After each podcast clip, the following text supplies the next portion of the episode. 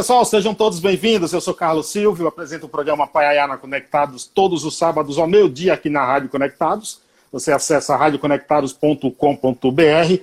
Também pode acompanhar os nossos podcasts nas seguintes plataformas: no Spotify, no Túnel, Google Podcast, Apple Podcast e também conferir as coisas lá no site exclusivo do programa, que é paiaianaconectados.com.br. Hoje, 14 de junho, edição de número 81 do Em Quarentena. Já passaram por aqui 80 convidados falando das mais diversas coisas nesse período de quarentena. Cada dia um convidado importante, um convidado para contar alguma história, algum caos, né? Hoje não é diferente, né? O cara que está aqui, jornalista, radialista, apresentador, passou pelo, pelo SBT como produtor e é editor regional Nordeste e repórter na empresa Rede TV, uma das mais importantes televisão do país. Emerson Chalian, gratidão por aceitação do convite. Boa noite, Carlos Silvio. Boa noite a todos que estão ligados aqui na live. É uma honra participar. É, a gente é, é, o que o Eli Correia outro dia disse para mim, né? Eu nem sei por que, que convida. A gente não é nada, né, rapaz? Só, só um jornalista apaixonado pela profissão. É, e tô aqui com, com o maior prazer do mundo, à disposição para o que você precisar, tá bom? Obrigado mesmo aí. Obrigado eu. Você fala de Fortaleza agora? Estou morando em Fortaleza. No, nos últimos 10 anos da minha vida, vim morar aqui no Ceará. É, e estamos aqui, da, da, da, varanda famosa de Fortaleza. que bom. Eu sou nordestino também, cara. Eu sou é baiano. Mesmo? Eu sou oh, baiano. Pai, Paiaiá, ó. Paiaiá, que tá aqui tá ao contrário, né, por causa da câmera. Sim. Mas Paiaiá, é Paiaiá é um povoado na Bahia, tem a município de Nova Açores, a 225 quilômetros de Salvador, é um nome indígena. Esse povoado, Emerson, tem apenas 600 moradores na alta temporada. E lá nós temos a maior biblioteca comunitária do mundo, com 130 mil livros, cara. Entendeu? Que barato, rapaz. É, então, e em homenagem à minha terra, onde eu nasci, eu dei o nome ao programa, entendeu? Muito bom, criativo, parabéns, que bacana. Eu amo a Bahia. Eu, como estou aqui no Nordeste, a gente cobre também outros estados, né, nas reportagens. Fui muitas vezes para a Bahia, é, não só para Salvador, como para outras cidades também. Eu amo a Bahia, o povo baiano. Um beijo para todo o povo da Bahia também aí. Mas você é paulistano, é isso, Everton? Sou paulistano, paulistano da Penha, na Zona Leste, da Penha. né? Um dos bairros mais tradicionais de São Paulo, onde eu nasci, onde eu passei toda a minha vida, até me mudar aqui para o Ceará. E aquilo que eu falo, eu saí da Penha, mas a Penha continua aqui, porque é um bairro muito querido, onde eu tenho minhas raízes lá e tantas histórias que a gente viveu lá. Por falar em raízes, o teu sobrenome, Chalian, a pronúncia é assim, e é italiano? Rapaz, Tchalian é armênio. É, é armênio, é armênio, é? É armênio. É um, é, um, é um povo que não é tão conhecido aqui no Brasil, mas tem é, temos milhares de representantes no Brasil. A Armênia fica ali na, é, na divisa da Europa com a Ásia, é, pertinho ali da Turquia. Tem uma história muito bonita a Armênia, né? Eu sou armênio por parte de mãe. Eu sou a segunda geração só de brasileiros. Meus avós, eram armênios, vieram para cá, para o Brasil. Nasceu minha mãe, depois eu nasci. Uma parte armênia e a outra portuguesa. A história da Armênia é muito linda, é um povo sofrido também. É o primeiro país cristão do mundo, isso é muito bacana. É, segundo a Bíblia, a arca de Noé teria é, parado na Armênia, no Monte Ararat, que fica na divisa da Armênia com a Turquia. Hoje, é, essa área reivindicada pela Turquia, mas a Armênia é um país muito, muito rico em história. Você conhece, Emerson? Ah, Morro de vontade de ir para lá. Tive perto, muito perto de ir para lá fazer um documentário aqui pela Rede TV ainda. Eu tava, já estava aqui no Ceará, mas acabou por algum motivo não dando certo ainda. Mas tenho esse, esse projeto aí de um dia, quem sabe, visitar a Armênia lá e conhecer um pouquinho dessa história de perto. Quantos anos na comunicação já, Emerson? Ah, rapaz, eu, eu já tô Olha o cabelinho aqui, ó. Eu, tô, ó, eu também tenho cabelo, tenho cabelo branco. Também, Ele denuncia já. a gente, né? É. Completando 25 anos de, de televisão, 25 anos de, de jornalismo, né? E sempre, basicamente, televisão eu fiz, né? Eu amo rádio, rádio é minha paixão, mas eu fiz pouca coisa em rádio, né? Por questão do, do destino mesmo, dos caminhos, né? Que eu, que eu tracei aí. A rádio acabou ficando só no coração, não foi, não, não, não desenvolvi isso profissionalmente muitas vezes, foi bem pouquinho mesmo. Mas 25 anos de carreira aí e bastante coisa legal, boas e ruins para contar, né? Sempre tem, mas as coisas ruins servem também de aprendizado, para a gente corrigindo, né? Como diz, como diz o, o, o, Mário Sérgio Cortella, a gente não aprende com os erros, a gente aprende com a correção dos erros, né? É isso, exatamente. Aliás, tem gente que fala, eu detesto errar, eu não gosto de errar de jeito nenhum. Eu penso ao contrário, é bom a gente errar. É bom a gente errar, porque é o que você disse, não que você vai aprender com o erro, mas você vai, a partir desse erro, você vai aprender a corrigir para que isso não aconteça mais. O erro é fundamental na nossa vida. Eu errei muitas vezes também, e todas as vezes que eu errei, eu aprendi procuro passar isso também, né? A gente não é infalível, né? Não tem ninguém perfeito. Agora, você falou que tem já 20 e, tantos anos aí de, de, de, comunicação, mas é verdade que você era bancário? É, é é, cara, eu, você sabe que a gente, quando quer realizar um sonho, não é de uma hora assim que você vai e realiza, né? É, então eu tive que antes ralar um pouquinho. É, antigamente, aí em São Paulo, o, o, ser office boy em banco era o primeiro trabalho de muita gente. Não sei se você chegou a pegar isso. E eu, Sim. com 15 anos, eu entrei no, no Bradesco, no Banco Bradesco, com 15 anos. Era normal trabalhar com 15 anos. Então foi meu primeiro emprego ali com um crachazinho, todo orgulhoso. E depois eu fui para o Banco Bandeirantes, onde eu fiquei cinco anos também no Banco Bandeirantes, que não existe mais, virou o Banco Itaú Unibanco, né? Que um foi comprando o outro. Mas Isso. eu fui cinco anos bancário, nunca, nunca abandonei esse sonho, sempre cultivando ali, somando fatura de carro de transporte, né? De, de valores, é, fechando isso, fechando aquilo, aquela coisa que eu detestava, eu detesto matemática, detesto números. Dois, mas, somos dois. Cara, Sou uma negação para matemática, mas convivi com isso, mas sempre pensando: um dia eu vou ser jornalista, um dia eu vou chegar lá, vou trabalhar numa televisão. Eu via, eu trabalhava ali na rua Boa Vista, o Bandeirantes, a, a sede era na Boa Vista, no centro de São Paulo. E ali perto tinha a Bolsa de Valores, tradicional Bolsa Sim. de Valores, na época do pregão ainda. Então as emissoras de TV todos os dias iam para lá com os carros né, de link para entrada ao vivo. E eu, na hora do almoço, passava bem ao lado dos carros e falava para o meu chefe do banco: Ó, um dia eu vou estar tá aí. Apontava para um carro de uma emissora qualquer, um dia eu vou estar tá aí. Meu chefe dizia: só se for para ser motorista. eu falava: calma, que você vai ver. Ô, ô, Emerson, te, ô Emerson, te interrompendo, você me lembrou a história do, do, do Chene, Chene também, cara, eu bati um papo com ele. Anderson Chene, parceirão. É, que é que ele falou, ó, eu vou trabalhar na Rádio Globo ainda, e foi e trabalhou lá. Lembra a tua história também, é isso. entendeu? É isso. Continue. Amém. Perseverança, né? É o que eu digo, não é fácil, é um mundo muito disputado, né? Hoje em dia, muito mais, né? Antes já era difícil quando eu entrei nessa área, né? Há 25 anos. Hoje é muito mais, porque tem, tem muito mais gente se formando, novas faculdades, né? Mas se você tem isso no teu coração, você tem esse, eu acredito em dons também, né? Eu amo música, mas eu nunca consegui tirar uma nota no violão. Fiz curso de violão, comprei teclado. O que você imaginar, eu já tentei tocar, nunca consegui. Eu não tenho o dom da música, eu tenho o dom só para ouvir, para tocar Sim. não é comigo. Então, mais o jornalismo para mim é um dom. Então, se você tem esse dom, acredita nele, você tem que lutar. Vai ser difícil, não vai ser, né, estalar o dedo, você já vai conseguir. É assim, mas lute, lute e, e não desista. Deixa eu dar boa noite para a galerinha que está chegando aí, né? Tá chegando um monte de gente aqui, ó. Ana Dias, boa noite para você. Fábio da Cunha, Edinaldo Nascimento, Marcelo Gomes, Deda Juca, aí ó, João Sucris, Joana Dark. Boa noite a todos vocês aí, viu, gente? Obrigado. A, Eu estou a Joana, um convidado ó, aqui do Carlos Silva.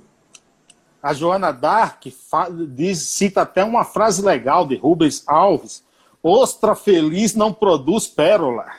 é, isso. é pô, que legal, que legal. Agora, quando você começa na comunicação, qual é a tua primeira, teu primeiro, tua primeira função a exercer, a exercer dentro do jornalismo? Ah, eu entrei, o primeiro lugar que eu trabalhei eu me considero um cara abençoado, porque eu sempre sonhei trabalhar no SBT, por causa do Silvio hum. Santos. Isso aí eu não, não escondo, né? Sim. né? Eu sempre admirei demais o Silvio Santos. E o SBT, por ser uma emissora popular, né, que, que sempre deu espaço para pluralidade e tudo mais. Então, meu sonho era o SBT. Eu mirei nisso, né? É, aí, Sim. consegui, estava no terceiro ano da faculdade, é, fui procurar lá, o, o, eu conhecia uma tia, olha só, uma tia minha conhecia um diretor lá do SBT. Eu descobri isso vem do GC, no final do jornal, os créditos lá de um jornal. Aí ela falou: Não, esse que aparece ali é, é, cresceu comigo. Eu falei: Meu Deus, ele é diretor do jornal, vou ligar para ele.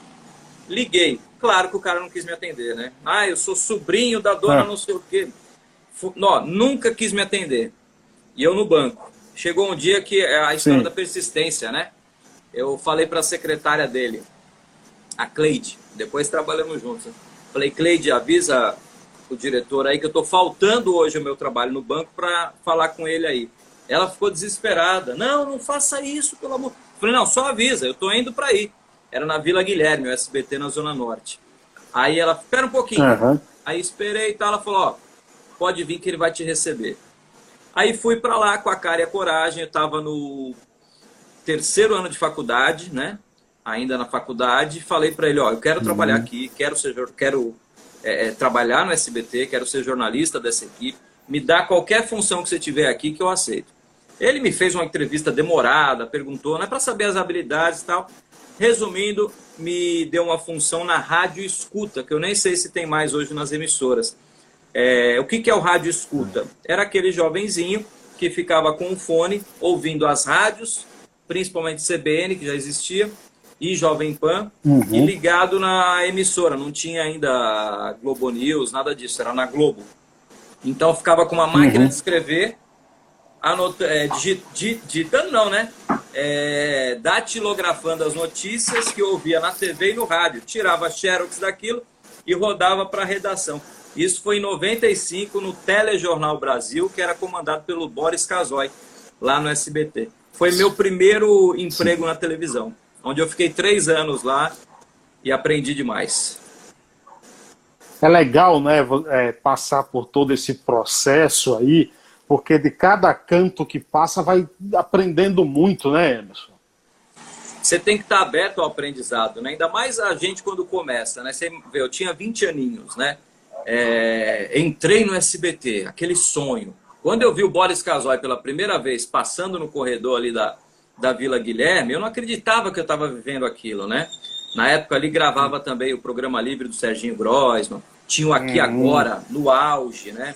E eu naquele corredor, Sim. cruzando aquele povo todo, Gil Gomes, é, Carlos Cavalcante, aí no, no TJ Brasil que eu entrei, tinha Heraldo Pereira, é, Zileide Silva, Mônica Valdivogel, Juliana Morrone, o Boris, é, Tonico Ferreira. Meu Deus, que seleção que tinha. E eu, molequinho lá.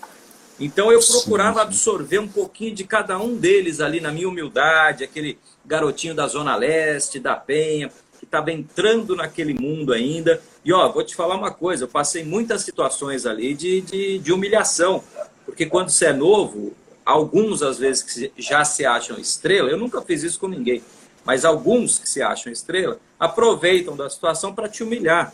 Isso acontecia com, comigo algumas vezes, entendeu? Às vezes um errinho de português que eu máquina de escrever, como eu falei, né? Você acabava às vezes não corrigindo. E eu distribuía aquela lauda com erro. Depois ele até virou um amigo meu, um editor lá, corintiano como eu. É, eu não, não esqueço disso. Ele trouxe lá a minha lauda e bateu assim na minha mesa, na frente de todo mundo, gritando: Isso aqui não se escreve assim. Que erro é esse aqui? Ele pegou, a gente usava o dicionário Aurélio, não tinha internet. Então ele pegou o Aurélio que ficava ali do lado, bateu assim, ó, Usa isso aqui, isso aqui é para usar.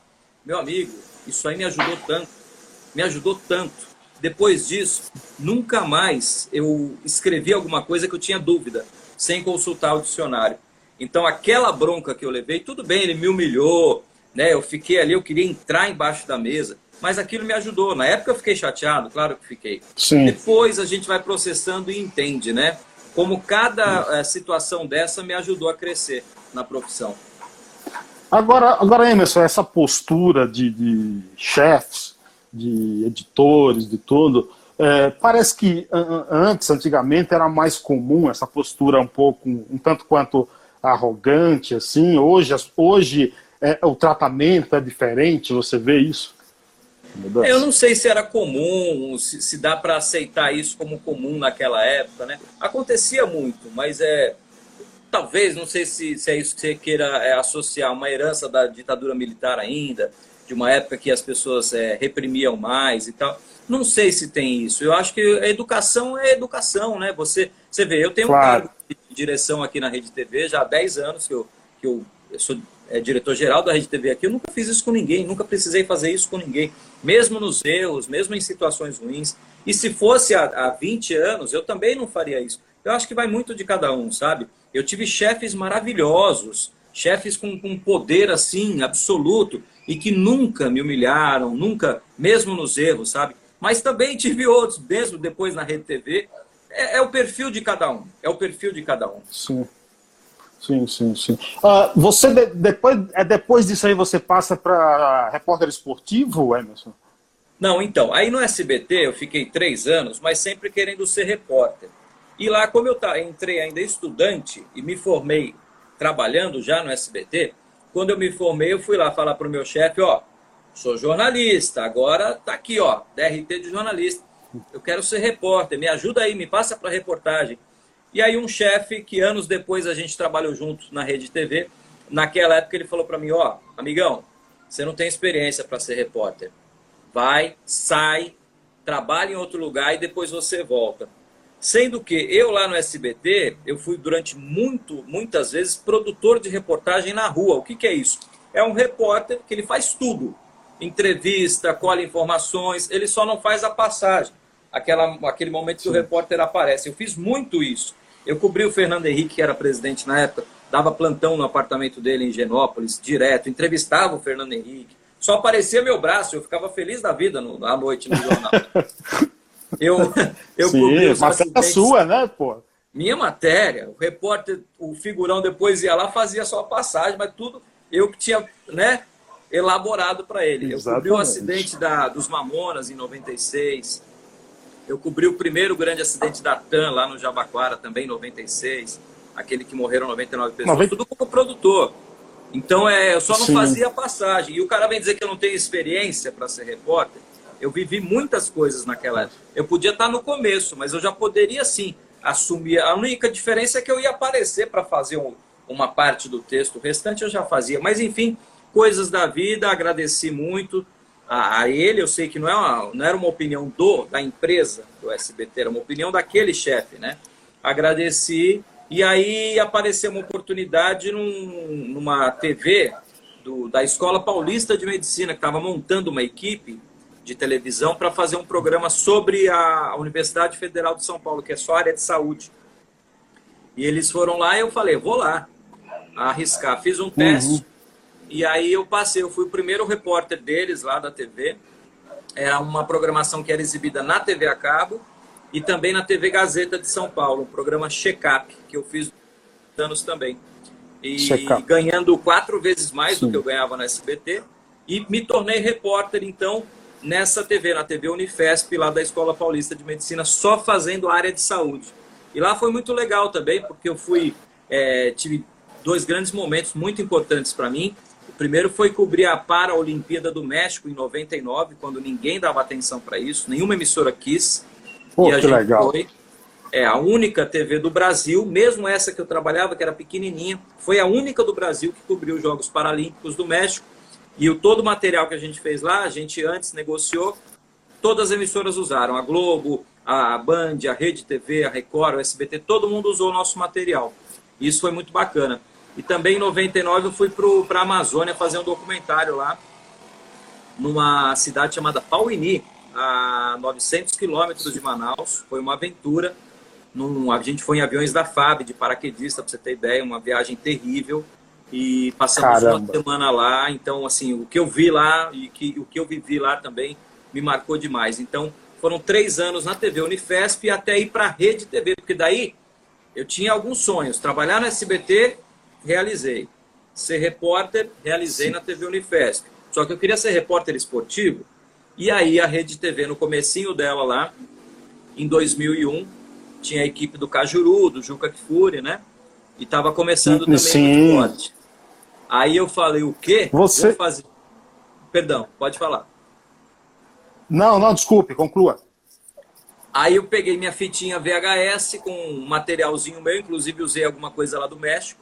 É, levei lá na época o diretorzão era o Alberico Souza Cruz, que era o tinha saído da Globo, do Jornal Nacional, foi para a Rede TV. Entreguei lá para ele, para o Terence, que era o chefe de esporte, e eles falaram: beleza, se tudo der certo a gente te liga. No dia do meu aniversário, dia 9 de janeiro, me ligaram da Rede TV: ó, sua fita foi aprovada, é, você pode vir trazer seu documento que você vai trabalhar aqui no esporte com a gente. Meu Deus do céu.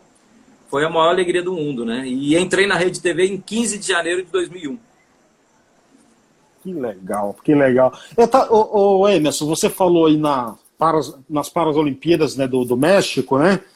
Eu estava conversando outro dia com o Elvídio Matos, que já cobriu seis Olimpíadas, sete Copas do Mundo, e até o ano passado, eu, ele e o jornalista Assis Ângelo fazíamos um, um programa no YouTube, né?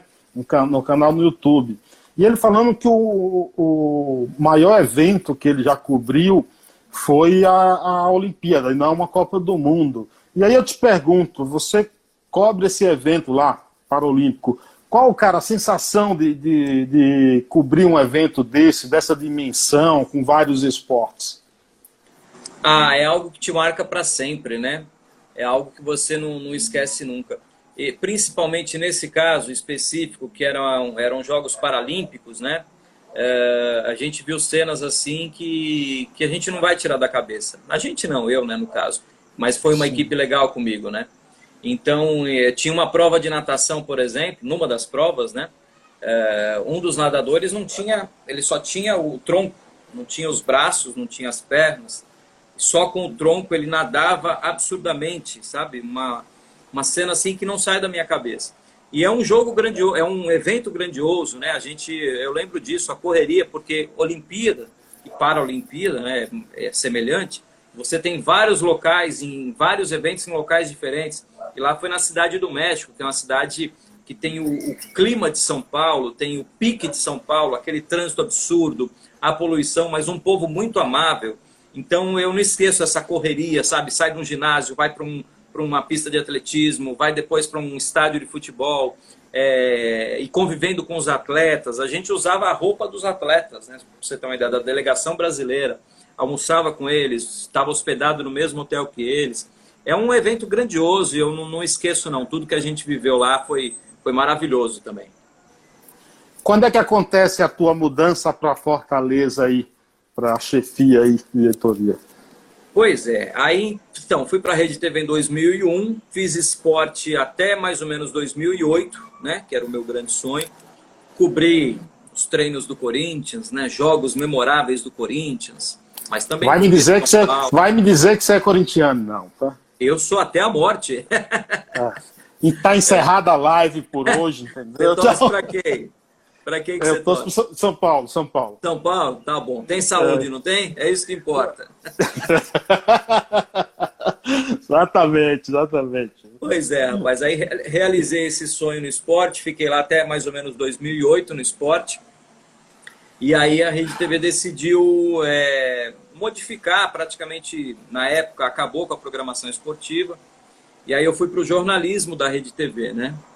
Uhum. E, e lá eu cobri em 2008 o caso Isabela, que foi muito marcante também. Para mim foi um divisor de águas, assim, né? Eu estava todos uhum. os dias na, na, no nono DP lá no Carandiru, é, acompanhando desde a prisão do casal Nardoni, é, a reconstituição da, da queda da Isabela. Entrava ao vivo todo dia. Na época o Rede TV News era apresentado pelo Marcelo Rezende. Todos os dias a gente entrava ao vivo lá. E... Saudoso Marcelo Rezende. Grande Marcelo Rezende. E depois, é, 2008, fiquei até 2009 em São Paulo, né? Aí resolvi mudar de vida. Tinha já rede TV aqui em Fortaleza, como também tem em Recife, né? E a gente estava meio que esgotado da, da do estresse de São Paulo. Eu tinha filhos pequenos, né? E a gente pensou em vir para cá. Eu falei com a direção na época. É, demorou um pouquinho, mas depois aprovaram. E aí eu vim para cá em novembro de 2009, onde estou até hoje, aqui na, na Rede TV Fortaleza, que é emissora própria, não é afiliada, né? É emissora Sim. própria da Rede TV. Agora, Emerson, é verdade que você já passou por algumas histórias engraçadas, tipo um cinegrafista que não parava de rir em velórios. Que história foi essa, rapaz? rapaz de onde é que você tirou isso aí, hein, meu? De onde é que você tirou? Cara, essa me contaram, me contaram, entendeu? Ah, mas assim, mas, mas a pessoa que me contou, é, você sabe, eu não devo revelar a fonte, né? É, me contou. Aí falou, confirma com ele para ser verdade, para contar, vai que de repente ele ele tá com, com a fim de contar essa história. Você está muito bem informado, rapaz. Gostei de ver. Viu? Essa história é verdadeira, verdadeira demais. É que história é essa, rapaz? Foi, um, foi uma matéria, uma, um momento triste, né? A morte de um grande narrador que a gente tinha em São Paulo, né? Do rádio. É, Fiore Gigliotti, né? Genial, genial. Admirei, cresci também ouvindo. E o Fiore Gigliotti morreu e a gente foi, eu fui fazer a cobertura do velório dele, né, do sepultamento. E justamente nesse dia caiu comigo, a gente não tinha cinegrafista fixo, né? Cada dia era um uhum. amigo que ia com a gente. Nesse dia foi o Gringo, que é o paraguaio uhum. mais brasileiro que tem, meu grande amigo até hoje. é o Cabeção. O Gringo nasceu no Brasil, foi criado no Paraguai, ele fala Guarani muito bem. E o Gringo tinha um problema.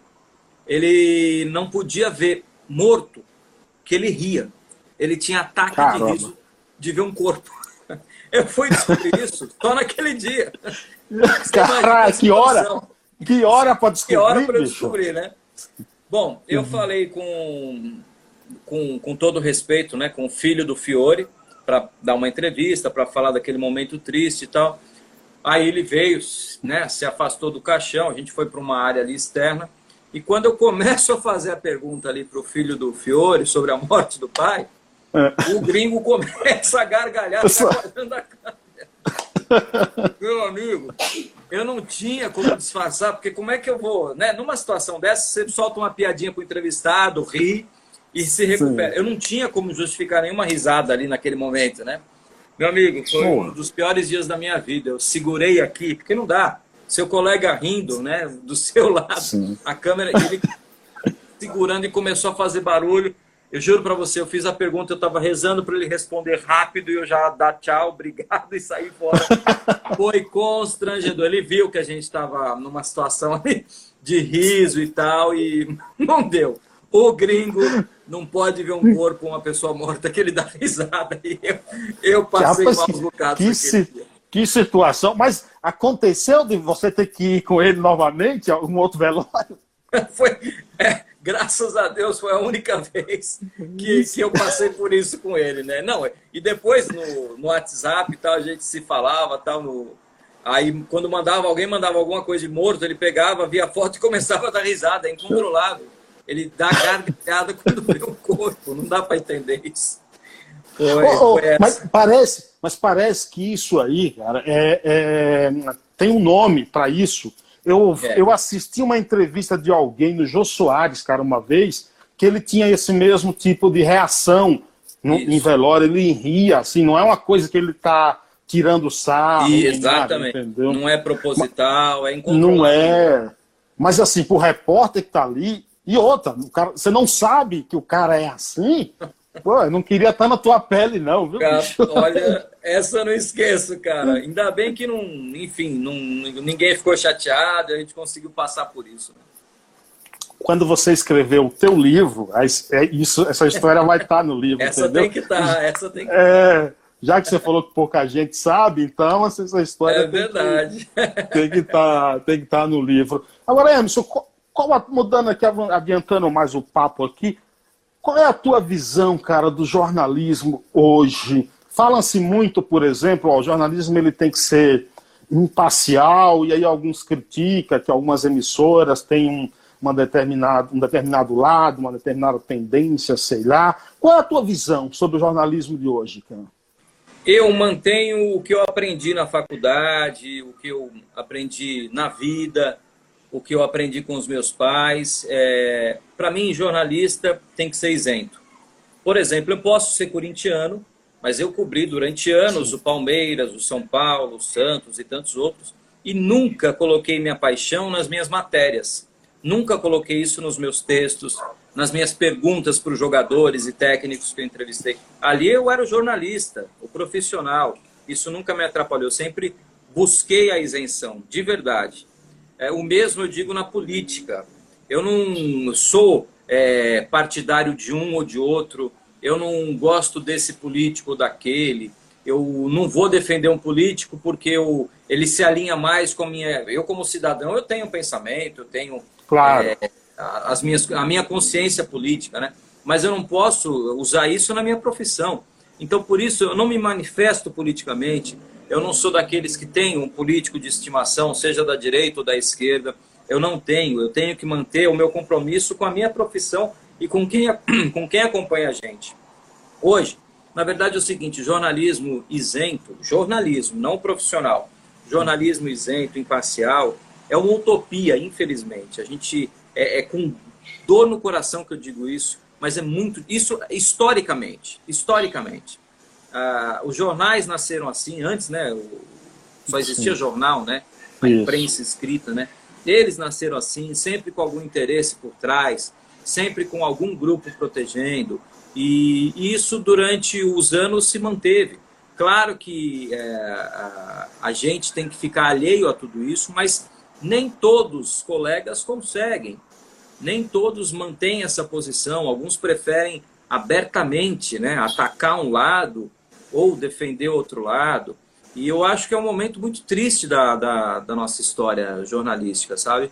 É, não, não, não tenho orgulho hoje dessa profissão que eu, que eu tanto amo, porque eu vejo que o jornalismo está, infelizmente, sendo deturpado por muitos, não, não são poucos não, por muitos profissionais que têm um microfone na mão, que têm um computador aqui na mão, o poder de, de de se comunicar e acabam usando isso em benefício próprio ou dos seus interesses ou da sua ideologia.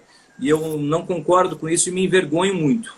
Toda vez que eu leio algum texto ou vejo alguma reportagem que persegue alguém, defende um outro lado, ou que omite alguma informação para proteger uma outra linha ideológica, então eu, eu, eu fico bem chateado com isso, porque o jornalismo é, não deve ser assim. Eu vou abrir aspas aqui para uma declaração sua. É, vergonha dos pseudo-jornalistas que plantam notícias a serviço dos outros interesses. O jornalismo respira por aparelho, fecha aspa. Fale sobre isso. Rapaz, você é dos meus, viu? Você tá, você tá muito bem, cara. É isso aí mesmo. A gente tem que pesquisar para fazer entrevista. Gostei de ver, cara. É isso aí. Eu falei Obrigado. isso no Instagram aqui, numa publicação do, do Joel Datena, o filho do Datena, né? Sim. Joel que está muito bem lá na Band. E era naquela situação que alguém inventou que o Joel estava brigado com o Lacombe, os dois da Band, né? uhum. né? E alguém plantou essa notícia. Então eu li, é mais ou menos em cima do que eu falei agora. Eu li aquilo e fiquei indignado. O próprio Joel publicou uma foto, o Joel com o Lacombe, um de frente para o outro, assim, ó, estamos brigando, estamos brigados e tal. Claro, para brincar com a situação. Então é isso, eu quis dizer isso. As pessoas, algumas pessoas plantam notícias ou para deturpar, ou para manchar ali o nome de alguém, ou para realmente só ganhar cliques, ganhar curtidas, né? Sim. Então, nem sei se são jornalistas, às vezes, sabe? Hoje em dia, qualquer pessoa pode escrever um texto na internet com uma foto e pronto, vira uma notícia, vira uma matéria. Então é isso que eu quis dizer, bem em cima do que eu estava falando antes. O jornalismo respira por, aparelhos, por aparelhos por isso, porque hoje em dia as pessoas não checam informação. Ninguém ligou para o Joel antes de publicar para dizer: Joel, você está brigado com o Lacombe? Lacombe, tem uma briga aí com o Joel, tá entendendo? Publicaram isso aí também, e essa frase boba que eu coloquei no Instagram, publicaram como notícia colocaram isso com destaque aí. aproveitando a popularidade do Siqueira Júnior, eu estou no programa Alerta Nacional que o Siqueira comanda, aproveitar, puseram lá, repórter do Siqueira, causa polêmica. Gente, é um outro absurdo. É a manchete atrás do clique. Eu não criei polêmica nenhuma. Escrevi no Instagram um pensamento meu ali, uma reflexão minha. Acabou, não é polêmica isso. E o cara fez, Engra... deve ter lido aí, uma baita reportagem. É, engraçado eu até compartilhei porque achei engraçado, mas ninguém não, me ligou. Entendeu? Liga para mim, ô oh, Tchalian, você falou isso aí? Pô, e aí, o que, que você pensa disso? Né? Vamos lá fazer uma entrevista. Pô, eu sou jornalista, meu. Eu nunca dou uma e informação aí... sem checar. Então isso é triste, sabe? O mais engraçado da matéria é o seguinte, é... e, e deixa claro que o cara estava com a, com a intenção de ter cliques, é que ele coloca como destaque, inclusive, a foto do Siqueira. Do Siqueira Júnior? Eu achei engraçado isso. Eu falei, pô, tá, sabe, a gente não é, não é idiota, né, cara? A gente tá nesse mundo faz é. tempo. Ele pôs lá o Siqueira, né? A foto do Siqueira, repórter do Siqueira e tal, para ganhar clique, para a pessoa abrir, ler. É, cara, é, chega a ser engraçado, mas é triste, viu? Exato. Você acha que a, as fake news é, são o maior desafio do jornalismo hoje?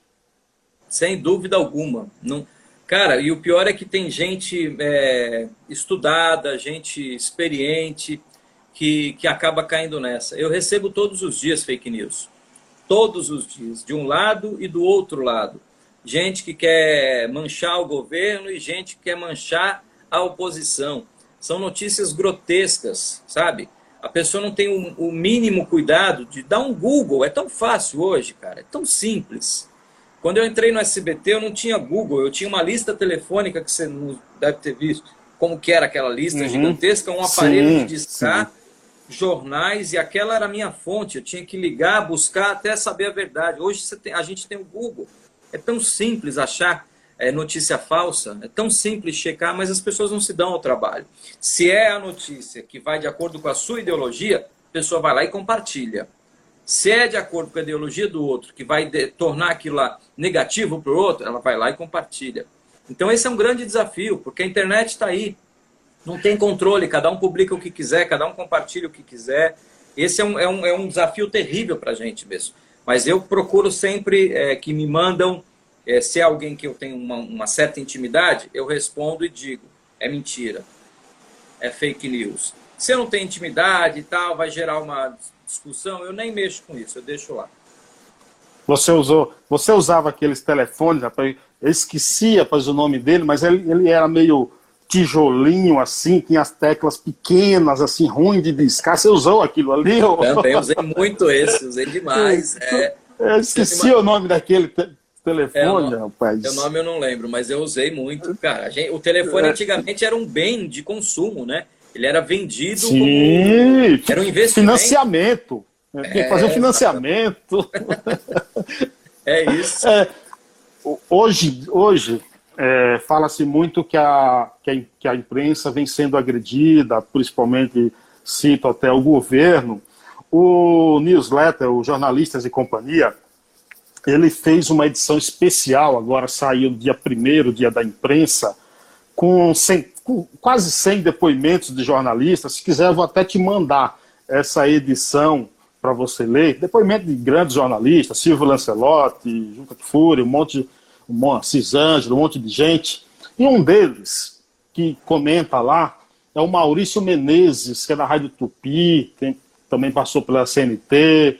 E ele diz o seguinte, abre aspas, que os que pensam diferente do atual presidente não se animem porque os governos anteriores não foram muito diferentes. É preciso lembrar o, a frase lá, o povo não é bobo, abaixo a Rede Globo, e é preciso lembrar a tentativa de incendiar a revista Veja, fecha aspas. Você vê também dessa forma, ou, ou esse, que, que, que, querer, por exemplo, é, achar que é esse governo apenas que agride a imprensa é um erro? O, o Carlos Silvio, a gente é agredido há muito tempo. Eu passei por várias situações já, é, cobrindo governos anteriores. É, na verdade é o seguinte, a imprensa, é, via de regra, é o vilão atualmente. Ou é a vilã, né? É uhum. atualmente. Uh, não importa qual seja o governo. A gente ia cobrir manifestações aqui, da, na época que o, o governo era do PT, e eu, eu tinha nojo de participar como jornalista, como repórter, porque em, em vários momentos você era desrespeitado. Não sabem ou não conseguem é, entender que a gente está ali para trabalhar, para registrar, mas aí entra aquela outra história, né, de quando a, uma certa, é, é, um certo veículo é tendencioso, todos os outros pagam, né? Então olhavam para mim, ah, não sei o quê, Globo Lixo, por exemplo. Eu não sou da Globo. Eu estava com meu microfoninho da Rede TV ali e era agredido hum. verbalmente. Passei situações assim de virem, encarar e sai daqui, não sei o quê, tal, tal, tal. É, não é exclusividade desse governo. Hoje está acontecendo isso também.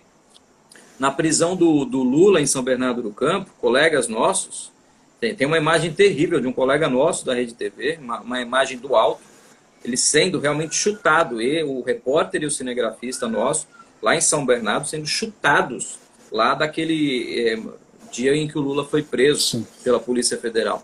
Não é exclusividade, mas não importa qual seja o governo, é sempre triste, é sempre lamentável isso. Você vê o, o Caco Barcelos, eu não tenho nada contra nem a favor da Rede Globo. Ela faz o trabalho dela lá e condene quem quiser, elogie quem quiser. É uma emissora de TV e deve ser respeitada por isso.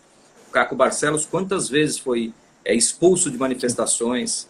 Aí os colegas da Globo passaram a não usar mais o microfone, passaram a não chegar mais próximo dessas manifestações. Eu estou dizendo daquela época lá, tá? No, no movimento do impeachment uhum. da Dilma e tal. Então não é uma coisa de agora, né? Para quem está vivendo isso hoje, é, é, é importante que saiba. A imprensa vem sendo desrespeitada há muito tempo e não justifica isso. É, não adianta querer dizer, ah, mas a, a, a emissora talmente, a outra emissora é, fica ali querendo só denegrir e tal. Não adianta querer dizer isso. Não justifica nenhum tipo de violência. Não é assim que você vai resolver, agredindo um profissional. Acontecia comigo em São Paulo, na época do esporte. Quantas vezes eu, eu fui xingado no, no, no, Palestra Itália, antigo né, palestra, hoje Allianz Parque do Palmeiras.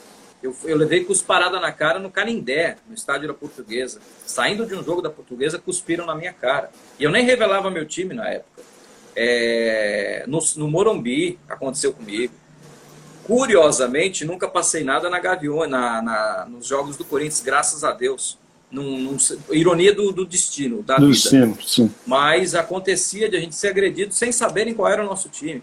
Você, então, oh, Emerson, você lembra do, do, nas manifestações 2013, 14, não lembro agora, mas assim, o repórter da Jovem Pan ficou preso numa estação, se não me engano, em Pinheiros, cara. E teve que sair escoltado pela polícia. Não foi só uma vez que aconteceu isso, esse tipo de situação. Não foi só uma vez. Isso é triste.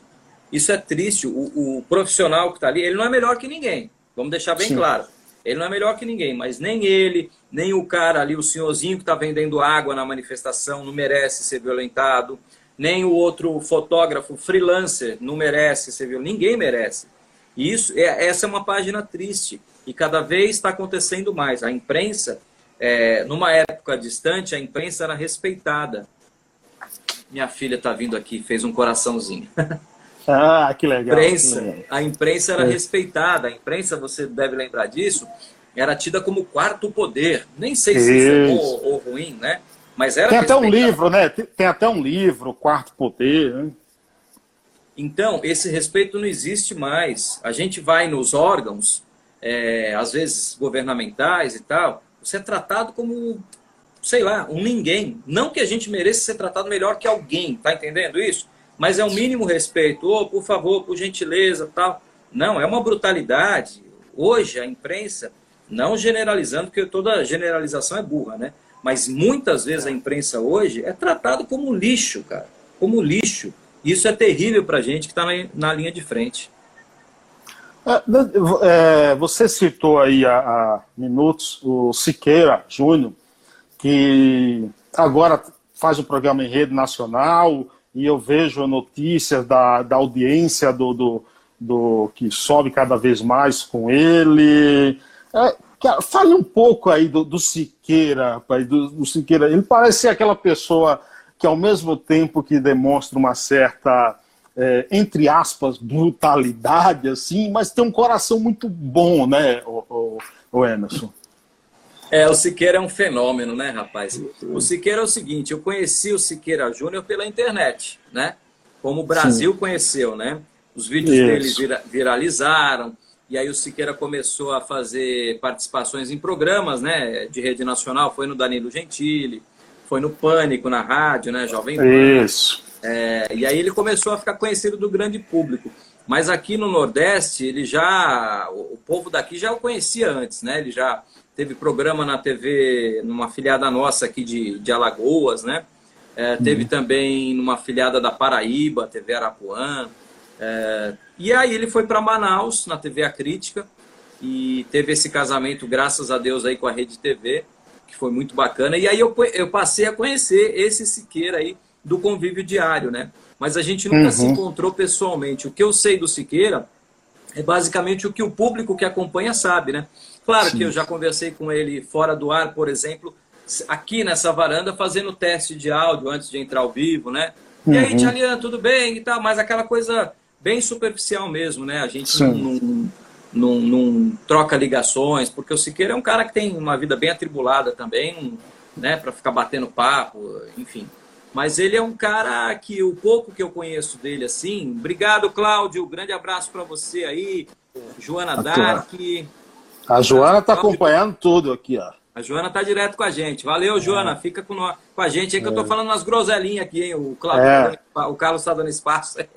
Corrija aí o que ele falar de, de errado. É Imagina, é isso aí. Aqui é só com o coração, é só com o coração. Pois é, e o Siqueira eu estou descobrindo agora esse, esse, esse ser humano também, além de, um, de, um, de uma baita figura, ele é um cara que é um jornalista, um crítico de TV do, do UOL escreveu esses dias que ele é o maior fenômeno da TV dos últimos 20 anos. E não tenha dúvida disso. O que o Siqueira faz hoje, a gente viu talvez no, no Aqui Agora do SBT, quando eu, comecei lá, até em 90, nos anos 90. A gente viu no Ratinho, né, quando o Ratinho começou também, no final dos anos 90. Então é, é, é um estilo novo do politicamente incorreto de se fazer jornalismo e televisão. E eu acho um grande barato, com todo respeito a, a, a quem defende o politicamente correto, que eu acho um saco. É, eu acho bacana poder brincar com as palavras, poder tirar sarro um do outro. Igual acusam o Siqueira de ser homofóbico, né? Mas ele Sim. tem pelo menos três repórteres é, na equipe é, nacional assumidamente gays. Acho que, que até o pessoal do elenco ali tem um que é, não é? Talvez também tenha no elenco, e cada um dá o que quiser, né? É isso oh. aí, cara. E você poder falar disso abertamente na televisão, brincar com isso, é demais. Eu, no começo do programa, eu estava acostumado ali com minha, as minhas entradas ao vivo a seguir um roteirinho, né? A bolar algum texto aqui na cabeça, que eu nunca fui de ler ao vivo, né? Aí eu bolava é. um texto, eu falei, peraí, gente, não, precisa disso. O programa Acabou é isso aqui, ó. É, aqui a linguagem do povo. Eu vou dar uma notícia, vai de um, sei lá, um bandido que foi morto, ou uma lotérica que foi assaltada é, é entender a história e repassar essa história para o público. É isso que o público gosta, é a linguagem do povo. Aconteceu isso, aconteceu aquilo, olha aí, Siqueirinha, vê só, o cara se deu mal e não sei o quê. Essa é a linguagem do povo. Então, Siqueira está é, tá conquistando isso. Antônio Carlos, um abraço para você aí, viu? Antônio Carlos está na área, boa noite também. Opa, Acho que é Antônio que Carlos, bom. né? Tá, Carlos 2020 aí. Então, Deve Siqueira está quebrando esse paradigma, né? A gente tem os programas tradicionais policiais, estão há anos aí, com altos índices de audiência, né? Mas o povo, com todo respeito, eu tenho amigos em todos aqueles programas lá da Record, da Band, mas o povo, de repente, está vendo algo novo, né? É, é eu, acho, tá vendo... eu, acho até que, eu acho até que aquele jeito dele, ao apresentar um programa policial, deixa até mais leve o programa. Né? Com certeza, com certeza. E aí é uma outra coisa que eu aprendi também. É, você vê, 25 anos de profissão, a gente está sempre aprendendo. Isso que é ótimo, eu adoro é, como lidar com isso, né? Porque, por exemplo, eu ia dar uma notícia triste de uma morte. Morte normalmente é triste, né? E Sim. aí o Siqueira vinha fazia uma piada, entendeu? Na pergunta, ou na quando eu devolvia para ele. Aí, pô, você acabou de falar de uma morte ali. O cara faz uma brincadeira, você vai rir. Na minha cabecinha, eu falava, caramba, será que eu posso rir? Será que não vai pegar mal, né? Aí quando você vê que ele comemora, eu sei que muitos não gostam, mas comemora quando tem um bandido morto. É... Falei, caramba, se eles brincam ali, batem o bumbo, tem musiquinha, quando tem um CPF cancelado, se eu der uma é. ninguém vai me condenar também, né? Mas Sim. esses conflitos no começo ficavam na cabeça, é engraçado, né? É, exatamente, é. Rick também chegou por aqui, ó. boa Oi, noite, Rick. Emerson. Boa noite. Aqui apoiando a gente. O, o, o, o, Emerson, a relação, cara, de jornalista e a fonte, é, deve ser o quê? Uma relação, deve ser amigo, jornalista da fonte? Como é que você não, vê? De maneira alguma. É, aliás, eu acho que, acho não, tenho certeza que atrapalha se você ficar amigo da sua fonte. Você tem que ter uma relação de jornalista, fonte, fonte, jornalista e só, deixar bem claro isso. Não pode ultrapassar esse limite. Se você virar amigo da sua fonte, você pode até ter uma fonte que seja seu amigo, mas não vai ser mais fonte, vai ser seu amigo, tá entendendo? Claro. Não dá para associar as duas coisas. Porque uma hora ou outra você vai, você não vai ser justo. Ou para um lado ou para um outro, se o cara é teu amigo e, e é sua fonte também. Essa relação é muito delicada, você tem que saber o limite certinho ali. Uh, tem situações assim que eu já passei de a fonte me pedir dinheiro, por exemplo, sabe? Isso aí eu não aceito. Cara, é, não, não existe isso. Pagar para você fazer uma entrevista, pagar para você ter uma informação. Tem gente que faz. Tem gente, gente grande, que paga, às vezes, uma grana alta para conseguir alguma coisa. Mas eu, assim, meus princípios, eu não aceito isso. Precisei fazer uma vez na vida, porque não tinha outra escolha. Vou te dar o um exemplo aqui. A gente tem exceções, né?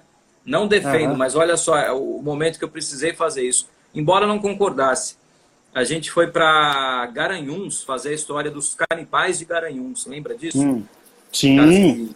mataram lá as meninas, sim, depois sim. fizeram coxinha com a carne humana, uma história terrível. A gente conseguiu uma exclusiva com o canibal Jorge, que está preso lá em Pernambuco, e a gente foi para lá uns dias antes para recontar a história em Garanhuns e em Olinda, onde ele tinha matado as meninas. E a gente chegou na casa onde ele matou a primeira menina. Só que uma outra pessoa estava morando lá. Chamei o senhor lá, ele falou: não, não, aqui ninguém entra, não vou falar nada e tal. Eu falei pro meu câmera: fica gravando de longe. Eu conversando com ele, o que é normal, né? A gente Sim. faz isso, é um recurso que a gente usa, né? Você sabe. E aí ele ficou gravando, tal, eu falando, tá, tá, tá, tá. Aí nada. Falei, tá, vou fazer uma imagem daqui de fora, tá, tá, tudo bem. Aí fui conversar com o câmera. Meu cinegrafista, ele falou: vamos dar uma grana para esse cara? Quem sabe ele abre pra gente. Falei, nem pensar. Não, cara, nós estamos aqui. Pô, sair de Fortaleza para Recife, é uma viagem, cara. Hotel, é. a TV bancando, né? Tudo isso, esse gasto. Ele falou, a gente vai vir aqui não vai conseguir? Falei, caramba. E essa era uma casa emblemática, onde ele tinha enterrado a, a menina, restos da menina na parede da casa. Falei, tudo bem, mas eu não pago. Você dá? Porque eu não queria eu ter esse ato, entendeu? De eu pagar uhum. o cara. Não, tudo bem, eu tenho aqui e tal. Falei, tá bom, depois te reembolso lá em Fortaleza. Aí eu voltei lá, falei, ô, ô meu senhor, mostrei, né? O, o câmera mostrou dinheiro para ele. Será que não dá para você ajudar a gente? Não, cara, a hora que ele viu a 50 reais, a hora que ele é. viu a nota, ô, oh, não, tudo bem, pode entrar. Na hora, impressionante, na hora. Pode entrar. Eu falei, então tá bom, então peraí. Aí eu vou, vou fingir que eu tô chegando agora, o senhor vai liberar pra gente. É aquela coisa, né, de, de sim, sim, sim. E aí a gente entrou na é. casa, ele mostrou tudo, mostrou lá onde o cara tinha enterrado os restos da menina. Foi terrível. Mas foi a única vez que, que a gente, é. uma, eu pelo menos, usei uma, esse Uma exceção, né, Uma exceção, né, para conseguir é, tem, informação. Tem, tem, tem, que ter a exceção, ninguém é perfeito, né? Mas eu não concordo, não. O Rick assiste o já o programa desde, como é que é, Rick? Rick Sene. Desde o dia ele que lançou. Que a... Obrigado, Rick. Oh. Ele fala que você é engraçado. Entendeu? Tô nada, cara. É. Eu tenho, eu você tenho faz... um bom humor, só isso. É. Cefas Maurina diz: Emerson, amo você. Você é um profissional excepcional. Obrigado. Beijo para você, Mauri... Cefas, Cefas Maurina, Maurina Cefas. Obrigado, viu? Só Legal, faço o que eu amo. Joana Dark, beijo também. Obrigado, viu? Emerson, eu gostaria, cara, de agradecer por essa aula de jornalismo aqui. Imagina. Que bom aprender contigo aqui, cara, Não, bate-papo. Bate só um bate-papo, só um bate-papo. Muito legal. Cara, muito, é muito bom falar de jornalismo, falar de, dessa área que a gente tanto ama e com quem também gosta, que eu sei que você gosta. Sempre, sempre. Então, cara, Muito obrigado mesmo por ter disponibilizado esse tempo de conversar aqui com, comigo. Depois esse vídeo vai para os podcasts, vai para o YouTube, te mando o link também. Sinto-me honrado em bater esse papo contigo, viu? A honra é minha, de verdade. Obrigado, de coração. Agradecer à Rede TV que liberou a gente a participar. É um procedimento, né? Claro. Enfim, a gente tem que respeitar. Agradecer a direção da Rede TV lá, o Franz Vasek, a, a Luciana Estevão, chefe de redação. Um grande abraço a você, Carlos Silva, sucesso aí. É, que você possa sempre é, fazer entrevistas ou bate-papos desse nível aqui sempre cordial, é, respeitoso e eu estou à disposição, tá bom? Um grande abraço para você e para todos aí. Muito obrigado. Obrigado novamente também à Rede TV. Obrigado a todos que nos acompanhou aí até agora. Valeu, gente. Grande abraço. Tchau, tchau. Satisfação. Mais podcasts como este você encontra no site da Rádio Conectados, radioconectados.com.br ou no seu aplicativo de podcast favorito.